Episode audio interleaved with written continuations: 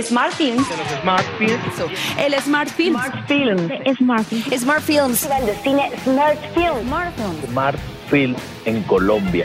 Bienvenidos al podcast Smart Films, un espacio para hablar de cine, arte y tecnología. Con Andrés Valencia, director y productor de cine y televisión, socio y cofundador de Smart Films y Stargate Studios Colombia.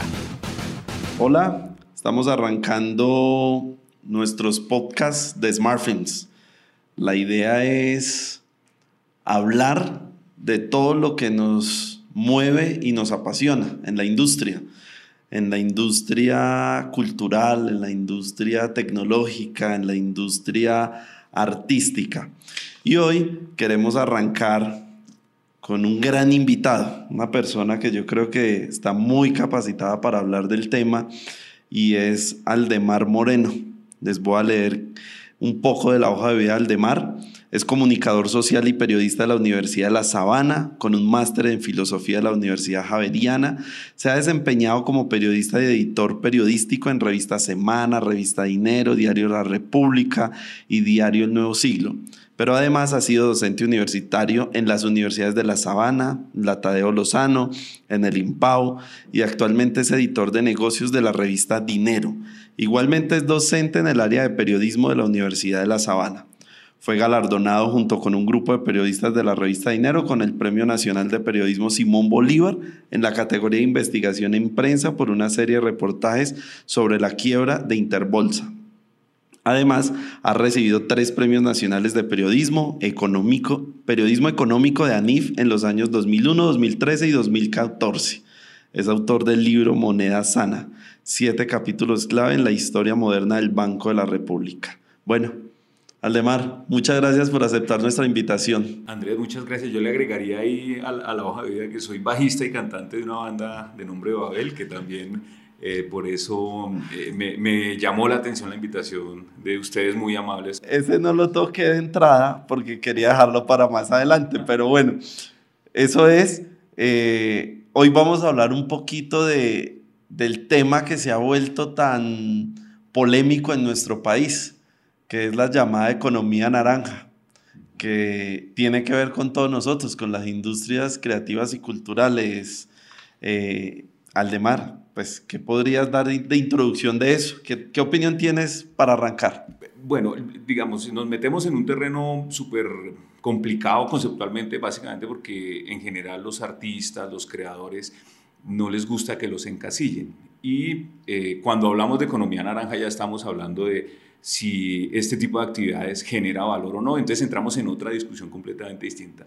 Eh, obviamente vamos a tratar de avanzar en ello. A mí me parece que la conceptualización de la economía naranja es positiva desde que el, el mundo y los expertos empezaron a, pre a preguntar eh, este tipo de actividades que aportaban a la economía, están tratando de resolver un asunto conceptual muy complejo que entre los economistas genera también mucho debate, que es eh, el límite de producción, es decir, qué es lo que de verdad genera valor para, para una economía y en consecuencia para una sociedad y qué no. Entonces uno allí discute, por ejemplo, me estoy leyendo justamente un libro de, Mariana Mazzucato, una economista eh, anglo-italiana, eh, acerca de si, por ejemplo, el sistema financiero si genera valor o no. O sea, es, realmente un, un, debate de fondo. Y a mí me parece muy positivo de entrada, a pesar de que obviamente esto tiene una enorme carga de política, de, de si el presidente Duque o no, etcétera, que se incorpore a la medición de lo económico eh, todas estas actividades bajo digamos, bajo el eslogan o bajo el título de economía naranja, economías creativas, como quiera, pero me parece súper importante porque me parece que da en el clavo para un asunto que voy a desarrollar más adelante, que es la sostenibilidad de todo esto, ¿sí? que, que sigamos produciendo estas cosas. Y eh, es, llegamos a esa discusión porque sin lugar a dudas las, economí la, las economías creativas están adquiriendo una relevancia enorme y eso es muy positivo básicamente porque gracias a, a logros que ha tenido la humanidad, el ser humano está contando hoy con más tiempo libre y eh, la economía creativa forma parte del portafolio de opciones que tiene la gente hoy para, para pasar el tiempo, digamos, ¿sí? para, y para pasarlo productivamente y, y, y humanamente, digámoslo así. ¿Tú crees que vamos por buen camino para poder crear una industria con todo lo que tiene que ver con la creatividad y todo lo que tiene que ver con el arte? Yo creo que en general sí vamos por muy buen camino. Habría que delimitar muy bien lo que significa eh, crear una industria. Entonces voy a hacer es primero un, balance de lo que tenemos hoy para decir, miércoles vamos por muy buen camino. ¿no? Eh, el DANE eh, en las dos mediciones que ha hecho llegó a la conclusión de que lo que uno llama economías creativas o economía naranja ya genera el 3,2% del PIB. Eso es eh, perdón por la coloquialidad, eso es un huevo de plata, si son anualmente fácil 30, 32 billones de pesos, es decir, eso es gente produciendo valor agregado, es, eh, digamos, eso muestra una dinámica enorme.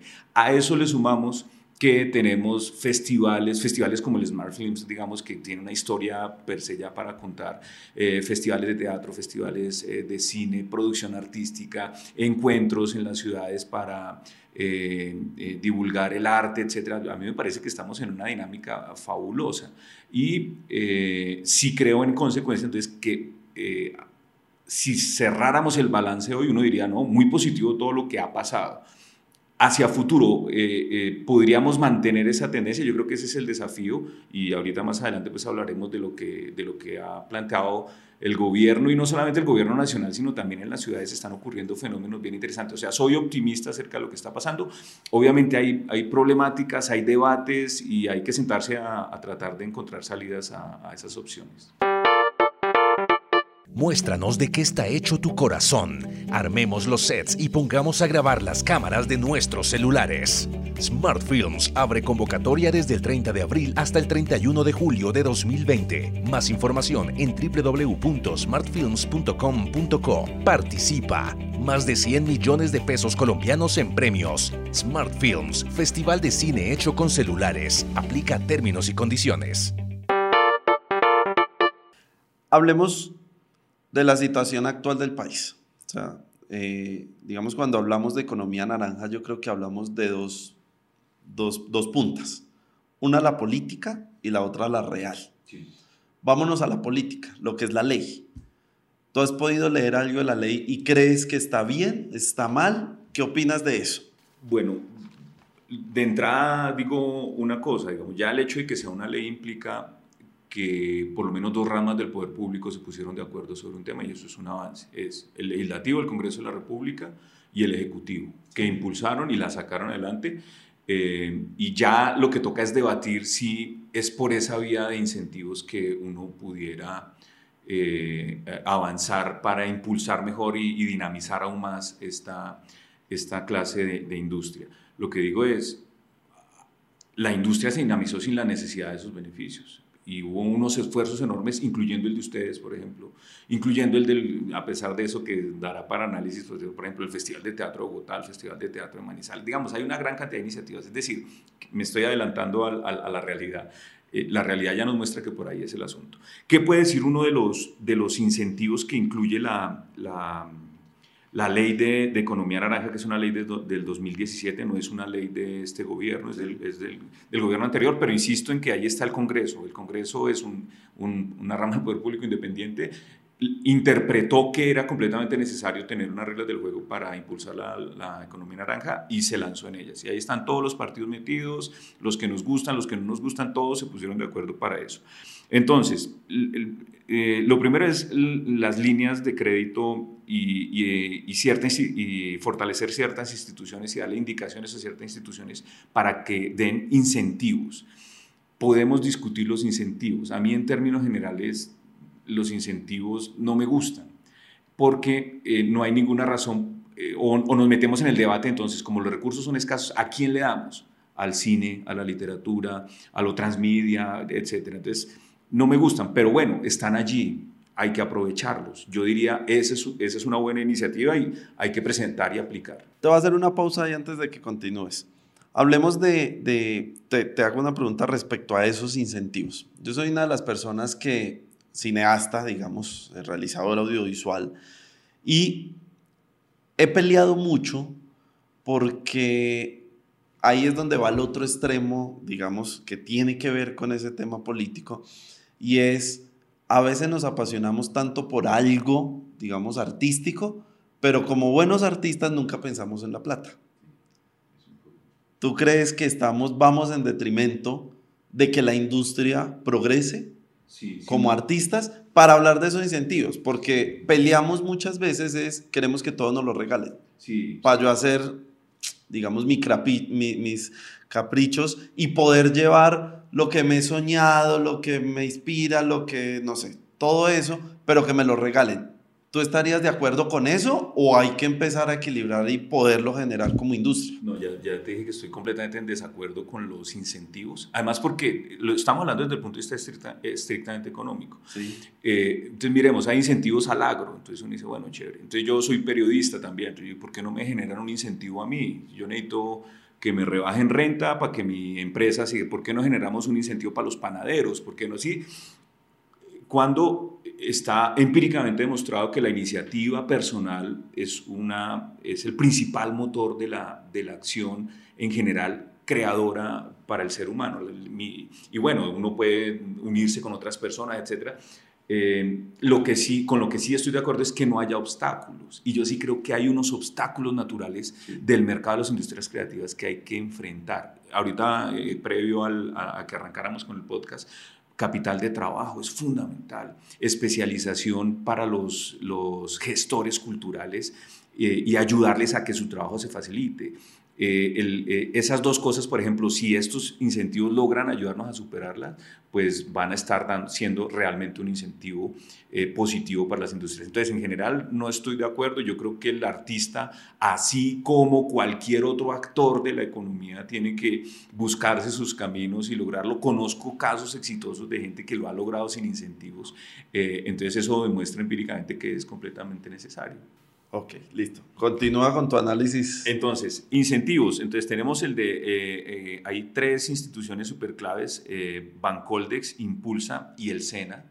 Eh, a mí me parece que ellos lo están haciendo bien. Uno puede tener todas las críticas al asunto, pero de lo que se trata es que justamente participemos de esos procesos, busquemos esos incentivos y nos los ganemos. Yo te puedo sumar, nosotros somos caso de éxito de Impulsa. Exacto, exacto. Y, y yo creo que... Que no nos han dado un peso, o sea, Sí. como plata. Pero gestión ayuda. pero nos han ayudado con unos asesores maravillosos y nos han ayudado en mucho, o sea, que ahí es donde digo, yo creo que esos son los incentivos que más le quedan a uno. Exacto, que le ayuden a, a generar sostenibilidad al, al negocio. La plata funcionará sin lugar a dudas, pero si uno como, eh, digamos, gestor de un proyecto está pendiente solamente de, de lo que me aporte un beneficio, pues todos los años voy a estar pedaleando para conseguir plata y, mi- y- y no, estoy, y no estaré logrando que mi proyecto pues tenga sostenibilidad.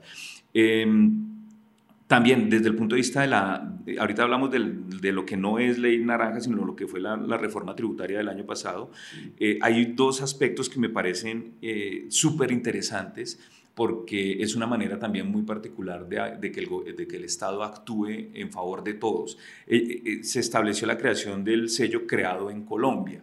Este, este es- eso, eso se refiere básicamente a una serie de estrategias tal cual para que ciertas actividades eh, tengan las características de origen, como por ejemplo el café de Colombia, ¿sí?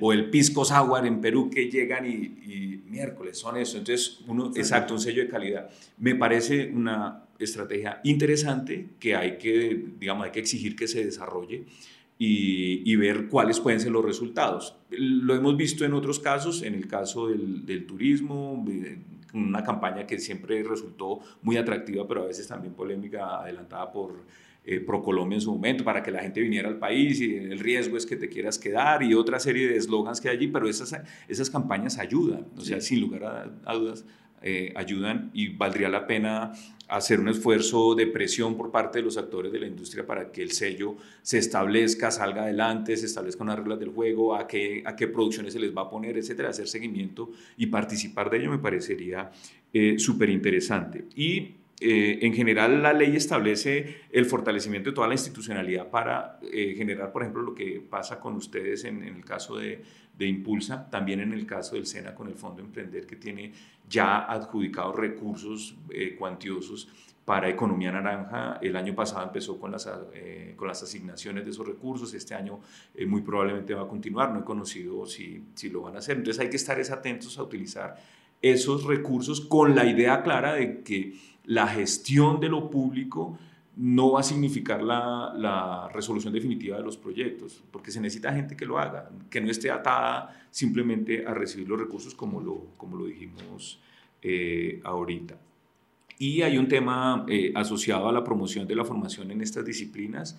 Allí la pregunta es, em, ¿cuál va a ser el rol de, por ejemplo, de las secretarías, eh, de, las secretarías en los municipios y de las gobernaciones, qué recursos van a asignar, los pensum, cómo se van a, articular eh, con, con, estos objetivos y yo creo que ahí sí todavía nos falta mucho terreno en general porque yo sí creo que la base tiene que ser eh, educar a la gente en una primera instancia como emprendedor y en una segunda instancia como emprendedor en, en, en industrias culturales. Ahí sí nos falta camino por recorrer en general. Algo que yo le sumaría es que yo creo que, eh, te lo dije hace un ratico, es que a nosotros como artistas nos hace falta aprender a administrar de verdad los recursos, porque en ningún lado te enseñan.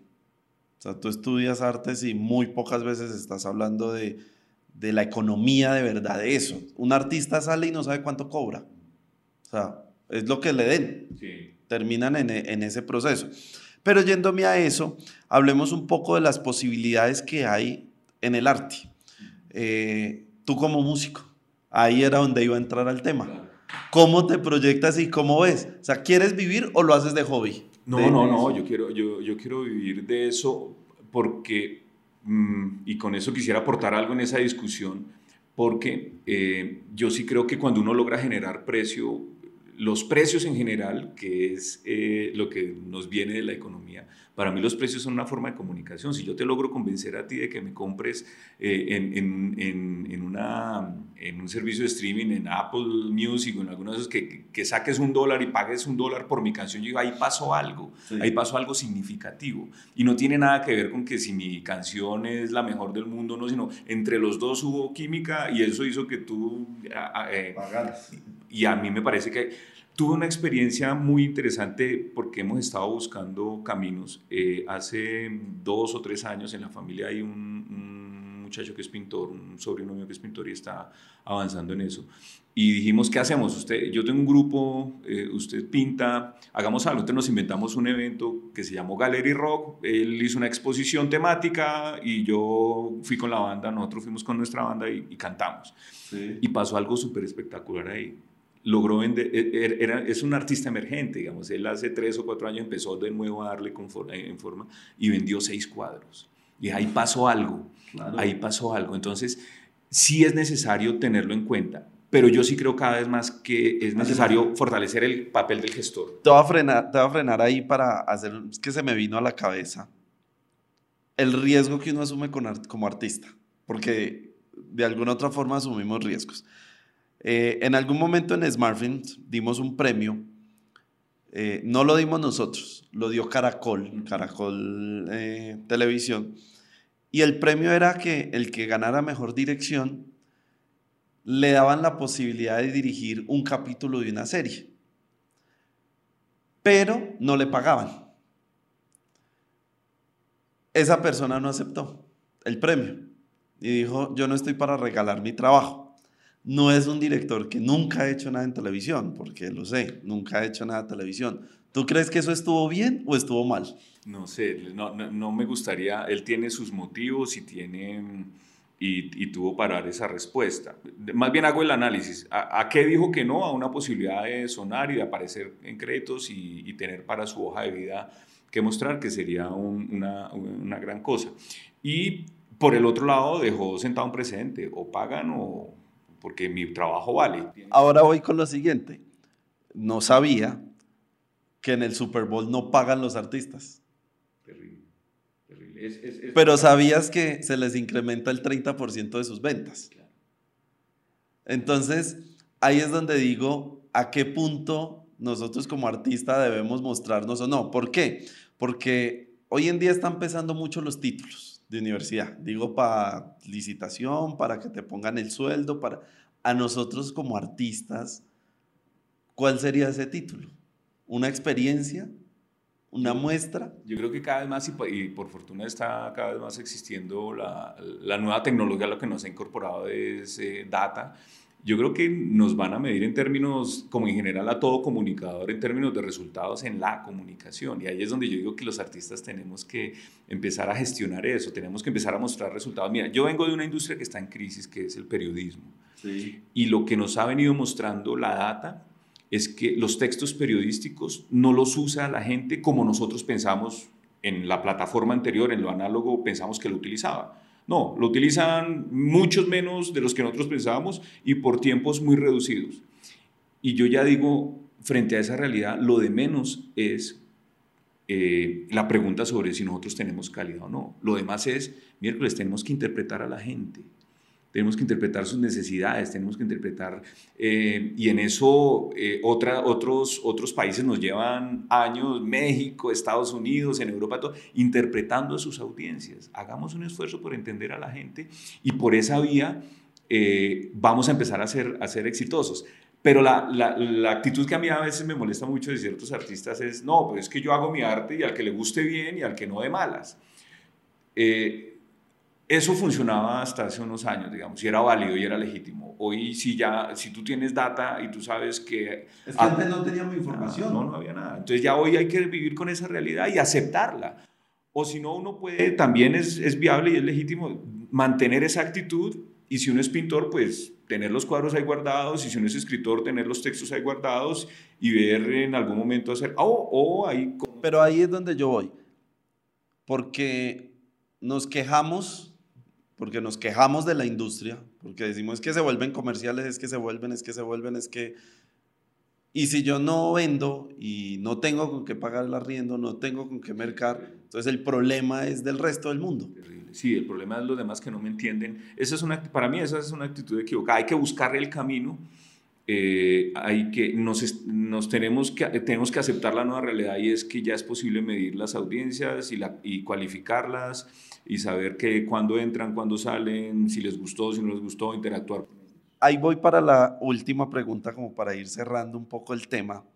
Eh, yo genero una discusión, digamos, en mi ámbito, que es el cine, que peleo mucho con el cine colombiano, o sea, con, lo que se, con lo que, los estímulos que se están dando hoy en el cine, yo siento que se están dando en el sitio equivocado. Porque es plata que no vuelve. Es como si echáramos la plata a la canica a la basura. Se hizo, puede ser una obra de arte, pero nadie vio y no, y no recuperó un peso. Volviendo a ese tema, alguien me decía, es que toca educar al público. Esa es una premisa inquietante. Eh, lo que toca es saberse sintonizar con la gente. Entonces uno dice, ah, bueno, entonces lo único que vamos a hacer es películas de comedia, sí, que muchos, yo no estoy de acuerdo con esa afirmación, pero que muchos catalogan de basura y que no sé qué.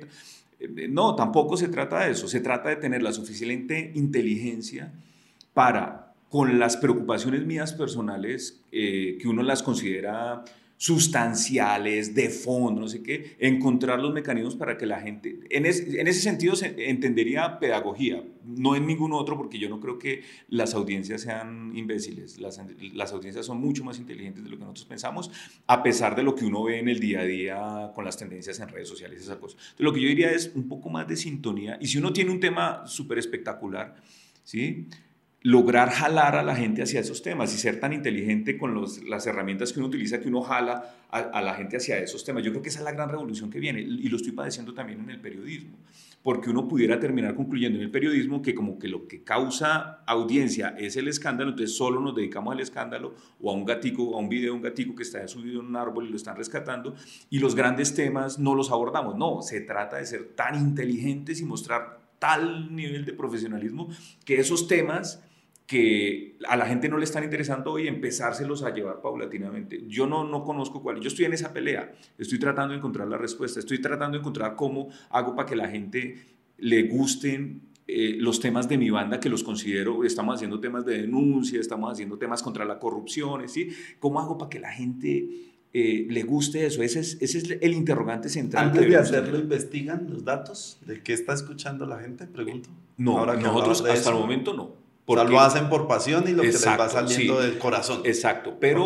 sí hemos hecho ejercicios de, de, testing con la gente sobre, sobre las canciones, etcétera, y ahí hay unas respuestas, pero siempre limitadas. No hemos hablado todavía del tema de, del capital de trabajo y cómo hace uno para, para lograr salir adelante, porque la- el, el problema que tenemos nosotros es que todos hacemos otra cosa y los fines de semana nos dedicamos a la música, lo cual es súper problemático. Eh, pero sí eh, creo que si tuviéramos más tiempo pudiéramos in- incursionar en una línea para medir el, timing a, a la data, para saber la gente que está escuchando, para ser críticos frente a eso.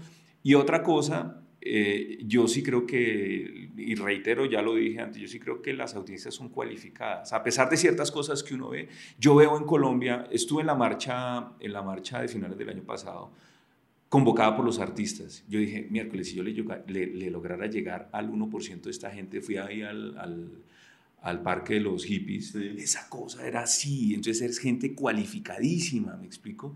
Es gente que respondió a una convocatoria, que tiene una razón, y yo si le, le- le lograra llegar a, a mil personas, de- es que yo vi fácilmente 200 mil personas metidas por todas esas séptimas y regadas, eso son audiencias cualificadas, eso hay que explotarlo, yo creo que mm, piensa mal quien cree que es súper inteligente y que lo que pasa es que nadie más lo entiende. Ahí pasa algo, hay, hay que romper esa, esa barrera. Los artistas son súper inteligentes, los artistas tienen discursos interesantísimos. Adquiera, eh, logremos adquirir una inteligencia adicional que es cómo hago para que la gente se sintonice conmigo. Y, y- y muy probablemente iremos por buen camino. Listo. Y para cerrar como un poquito de cifras de, de lo que estamos viviendo ahorita.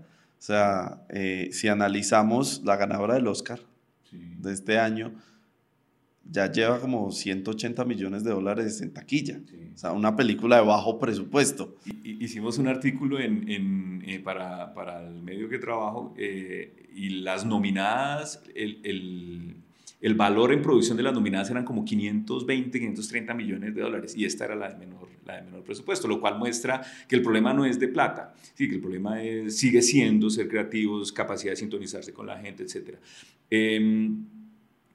el, el problema no es, no es, es exclusivamente de plata pero el resultado final sí tiene que mostrar algo de valor agregado en cuanto a que logramos convencer a alguien que fuera a nuestras películas, que viniera a mi exposición, que participara del concierto, etc. Y ahí sí tenemos que... Ahí voy es de donde te saqué, que estabas hablando de la exposición, de la venta de los cuadros y, y- y lo que hicieron ustedes. Es que cuando tú dices algo se movió ahí. Sí, es, es eso, eso es metafísica pura, digamos, eso es- seguimos en el terreno del arte. ¿sí? Toca mover las fibras. Sí, Porque yo creo que es donde está la clave. Y en el sistema actual eso significa que uno mueve las fibras y la gente quisiera comprar eso, ¿sí? Y, y- y ahí es donde yo entiendo, como dicen los, los teóricos de la economía, pues que el precio eh, eh, genera información. Si, si, si logramos vender un cuadro en tanto, si logramos traer tantas personas, ahí pasó algo. Interpretémoslo, miremos, no se trata de, de salir a producir eh, eh, eh, cosas simplemente de consumo masivo por definición y entonces pensemos qué es lo que le gusta a la gente y si la gente solo le gusta esto, pues no, no, no, es otra, es otra dinámica, es tratar de interpretar a la gente y si uno tiene algo novedoso, atractivo, tener la suficiente inteligencia para traerla hacia, hacia la producción personal.